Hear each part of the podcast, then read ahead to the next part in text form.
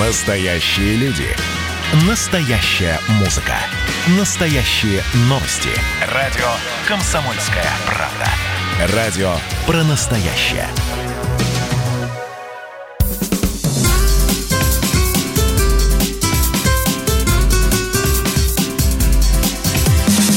Программа с непримиримой позицией. Вечерний Мордан. И снова здравствуйте. В эфире радио «Комсомольская правда». Я Сергей Мордан. Я Мария Баченина. Добрый вечер. С нами сегодня на связи, к сожалению, не в студии, но надеюсь, что в следующий раз мы уже увидимся здесь. Сергей Худиев, православный публицист. Сергей, здравствуйте. Здравствуйте. Здравствуйте.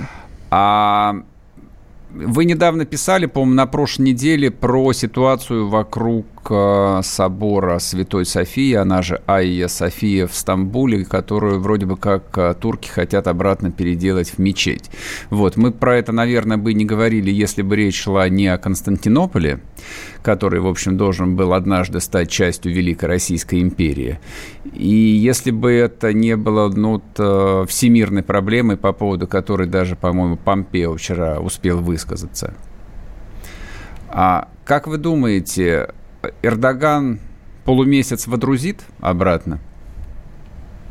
Ну, об этом есть разные предположения, и э, неоднократно уже такая идея возникала, что возобновить э, намазы в Айя София, потом это как-то все сходило на нет. Это нет единства по этому поводу в самой Турции, но Э, возможно, что на этот раз он все-таки решится, потому что идеология Эрдогана – это попытка апеллировать к прошлому величию Османской империи.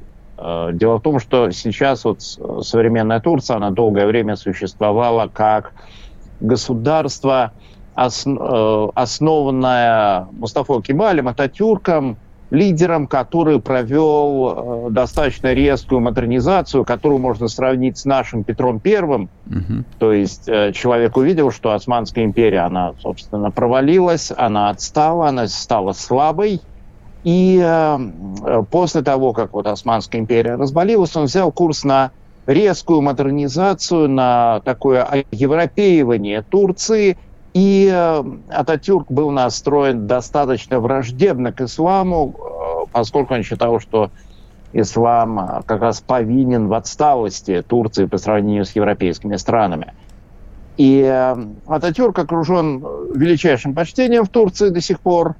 Собственно, слово Ататюрк знает, значит отец турок.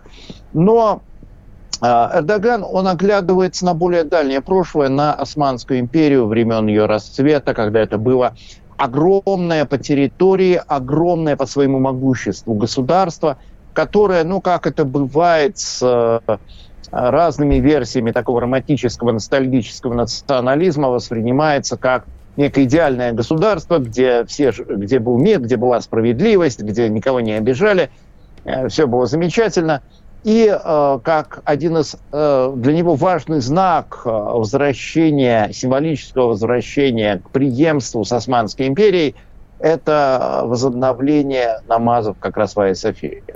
А насколько вот эта история является важной для православного мира, ну и конкретно для Вселенского патриарха, он же Константинопольский патриарх Варфоломей, то есть если действительно Эрдоган решится на этот шаг, то есть я просто как бы для наших слушателей объясню, до Ататюрка Святая София и была мечетью, там и служили намазы, и те, кто да. был э, в Стамбуле, то видели э, на куполе, да, там и Божья Матерь, но там же суры из Корана изображены. Вот, и, собственно, только в последние, сколько, менее ста лет как, вот, да, там, в это, это, да, В 34-м, да, эта история прервалась менее чем на 100 лет, вот, а Эрдоган рассматривает вариант э, восстановления, так сказать, некой там исторической справедливости. Я вернусь к началу, а вот всемирное православие и всемирное христианство как к этому отнесется? Или никак?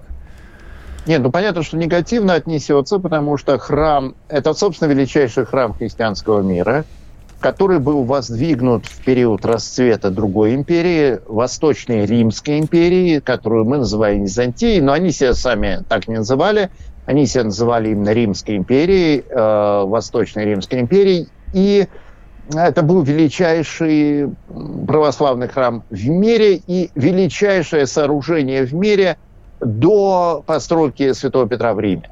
То есть э, это очень важный символ. Э, Константинополь был центром православия, и э, это был главный собор православного мира, собор, котором, который отражал всю славу, величие, мощь и благочестие Восточной Римской империи. А потом империя эта стала постепенно приходить в упадок, и в 15 веке пала под ударами турок. И вот после завоевания э, Восточной Римской империи турками, там и э, собор был превращен в мечеть.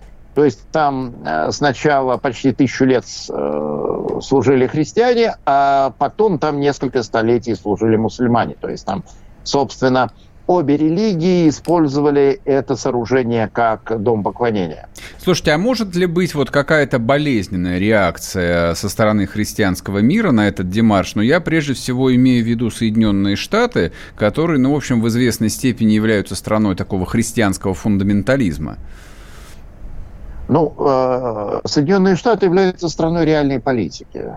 Прежде э, всего. Так, да, прежде всего. И э, там, э, чтобы э, политики предпринимали какие-то действия, вот просто потому что они э, во внутренней политике, может быть, э, там Трамп и его администрация, она может ориентироваться на э, христианскую часть общества, но я не уверен, что для американских протестантов там, или американских католиков это вот настолько существенный вопрос, mm-hmm. чтобы реально идти на какие-то на какие-то проблемы, на какие-то обострения там, в той же Турции. А для России есть, это не... важно или нет? Мы-то наследники этого второго Рима. А, я думаю, может быть, это хорошо, может быть, это плохо, но так или иначе политики, которые принимают решения от имени своих государств, они исходят из реальной политики, они исходят из расклада, в котором, собственно, какие-то религиозные духовные моменты играют не, не самую первую роль. То есть мы не а, будем а, эмбарго турецким помидорам объявлять? Э, конечно, это мне не берусь это предсказывать. В любом случае, решение это не мои. Новый но... крестовый поход, эмбарго а, помидорам. Но я думаю, что я, я не думаю, что какие-то резкие шаги будут предприняты. Ну, что-нибудь выразит, какую-нибудь озабоченность, что-нибудь И такое. все. Ну, традиционно, как наш МИД делает, да, выразит озабоченность. Ну, Ладно, хорошо. Давайте на наши берега. Давайте, оста- давайте оставим эту тему. А, я просто по цифрам вижу, что у народа закипает мозг, они не ну, понимают, почему мы обсуждаем Турцию. Про конспирологию давайте спросим а, у Сергея, а, вот в частности про схи, схиегумена Сергея Романова. Сергия. Ну, я как сказал. Сергея. Я сказал Сергея Романова. Извините. Не, не, нормально все. Поправил хорошо. Да, ситуация вокруг да. Среднеуральского женского монастыря из Хиегумена Сергия. А, причем мы хотели с вами поговорить, ну вот не в таком... А, не звездном контексте, что там а, со, да, со, Собчачку толкнули на клумбу, и она передавила все тюльпаны, да и бог с ней, посадят новые. А как вообще епархия допустила такое безобразие-то? Феномен. Ну, очень, да, что сможешь э, сказать. Очень сложно, э, понимаете, очень сложно отловить момент, когда у человека начинает... Э, Крыша ну, ехать, так, вы начинает... хотите сказать? Ну, я, ну, это очень такое выражение простое. Ну, можно и так сказать, когда человек начинает приходить во все большую духовную поврежденность. И э, тут, с одной стороны, а, вмешаешься слишком рано, а, люди обидятся, и это будет восприниматься как какая-то такая тирания духовная, что вот а, яркий э, пастырь такой нестандартный, его душат из э, епархии. А если слишком долго ожидать, то, ну да, процесс зайдет э, далеко, и он, соответственно, а, уже придет в такое неоперабельное состояние. Просто, ну вот на разных пабликах а, там люди э, прямо пишут, что все завязано на деньги, и Схиегумен просто получал крайне щедрые пожертвования, там называют целый ряд местных уральских олигархов, которые финансировали и строительство монастыря, поэтому, в общем, местное церковное начальство просто много лет закрывало глаза. И в итоге получило чудовищной силы конфликт, причем конфликт, который вышел из церковной среды в общественную плоскость, что самое это плохое. То есть он же ведь обрушился с критикой не просто там на патриарха, он на же президента. да, он же матом, ну не матом, он же крыл президента, конституцию Ну, то есть это и уже все не остальное. общественное, а политическое, можно сказать. Вот, э, И, Я да, да, и почему после этого, сомневаюсь. почему после этого-то вот никаких э, мер воздействия не было принято, но учитывая, что церковь ну, такая, в общем, военная организация, типа раз сняли и в яму его на хлеб и воду, и на соловки, и все, всех дел. Что церемониться-то? Ну, во-первых, э, не следует преувеличивать военность церкви, степень дисциплины в церкви. А на самом деле православная церковь – это весьма свободная организация, знаете, я вот э, а, это, ну, с одной стороны, слабость, с другой стороны, достоинство. Это как посмотреть. А, Что касается денег, я не думаю, что проблема в этом, потому что я наблюдал аналогичных людей с э, сильным, так сказать, повреждением, а, с которыми всячески возились, а, потому что церковь избегает э, кого бы то ни было отлучать, кого бы то ни было изгонять. Сергей, я прошу Поскольку- прощения, мы сейчас уйдем на небольшой перерыв, а через пару минут вернемся и продолжим разговор. А, Напоминаю, что с нами на связи Сергей Худиев, православный публицист, и говорим об истории, случившейся в Среднеуральском женском монастыре с потрясающим схиегуменом Сергием. Программа с непримиримой позицией. Вечерний Мордан. Летописцы земли русской Олег Кашин, Роман Голованов. Олег, только, только сейчас это не воспринимайте неправильно, вы сами эту тему затронули. Этот огонь нужно потушить. Вот что я хочу сказать, Роман вам. Вы в Петербурге пьянствовали? Не раз, и причем вам и не снилось, как говорится. Ну, слава богу. Кашин Голованов. Отдельная тема. На радио «Комсомольская правда». По будням в 9 вечера по Москве. Про что наша программа мы уже поняли давно. Еще Никита Сергеевич Михалков нам все объяснял.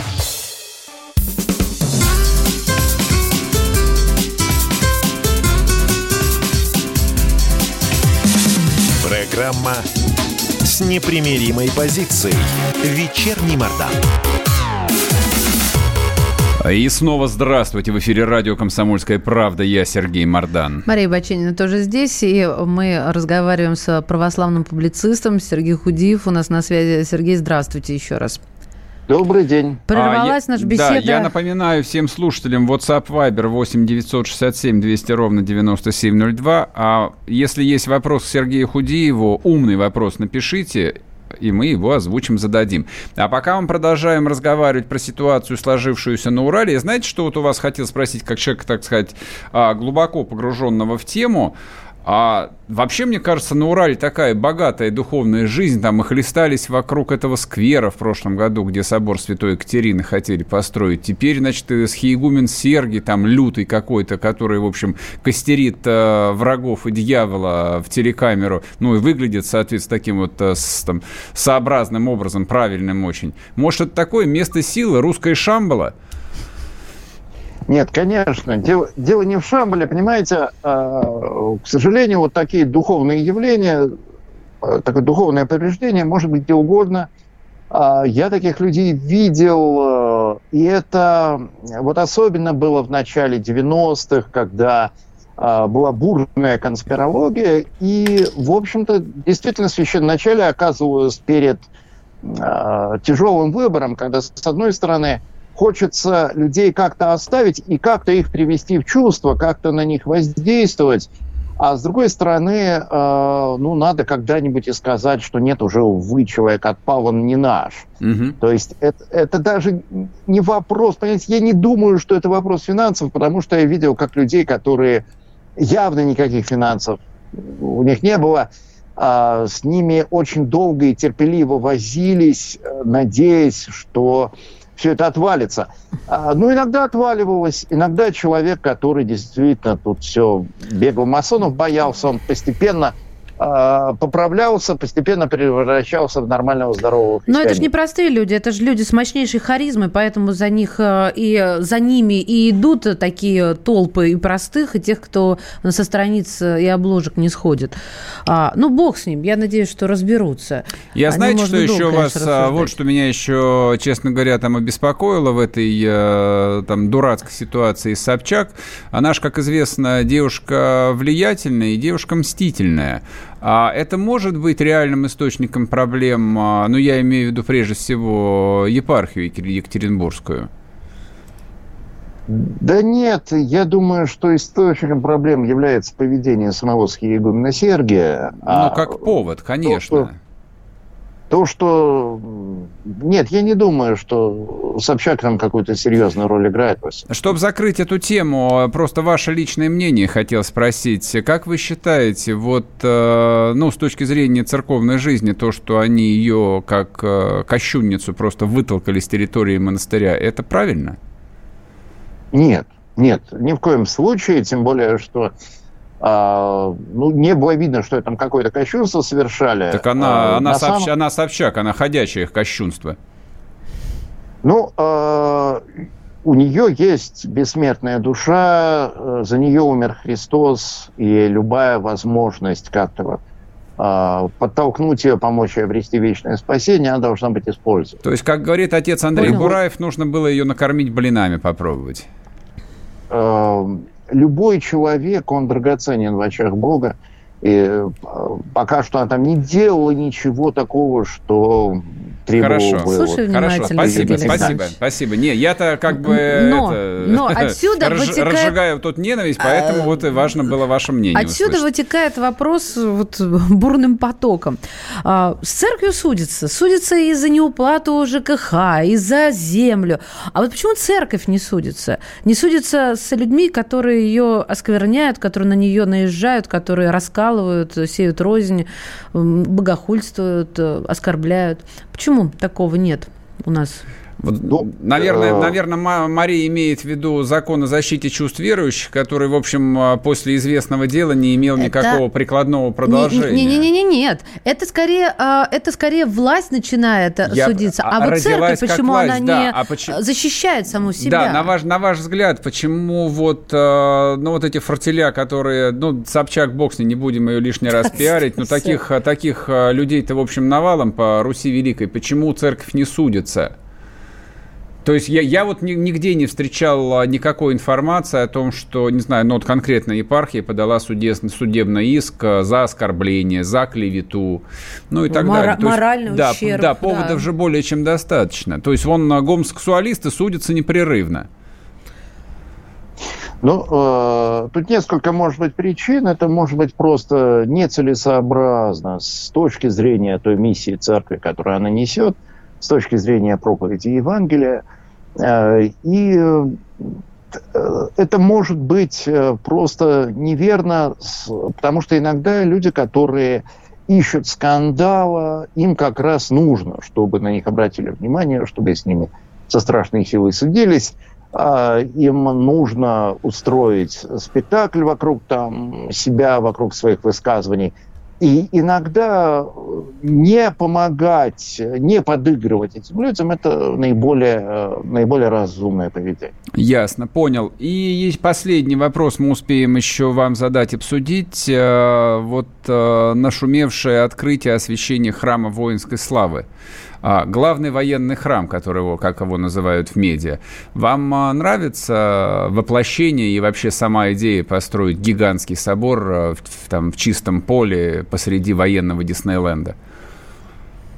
Ну, сама по себе традиция строить храмы в память павших воинов, она достаточно старая. Конечно. Храм Христа Спаси... Спасителя был построен в память воинов, павших в войне 12 -го года. Угу. То есть, в принципе, ничего неприемлемого в самой идеи нет. А что касается художественного воплощения идеи, то а, ну, могут быть разные мнения. Кто-то находит это удачным, кто-то нет. Э, и тут мы можем, конечно, по-разному оценивать само художественное воплощение. там кто, кто-то одобряет, кто-то нет. И думаю, что тут мнения будут расходиться.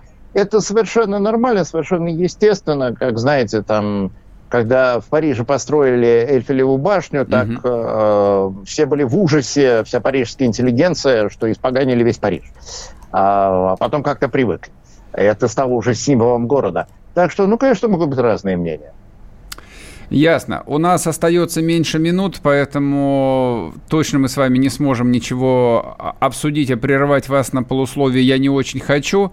А мы пообщались сегодня с православным публицистом Сергеем Худиевым. Сергей, спасибо, спасибо вам большое. Спасибо а, вам. Всем напоминаю, трансляция в Ютубе, можете продолжать ее смотреть или даже пересмотреть любимые моменты, поставить лайки, шеры, вот, отрекомендовать друзьям, написать последние сообщения в чате и подписаться напоследок на телеграм-канал Мардан. Я к вам вернусь завтра. Пока.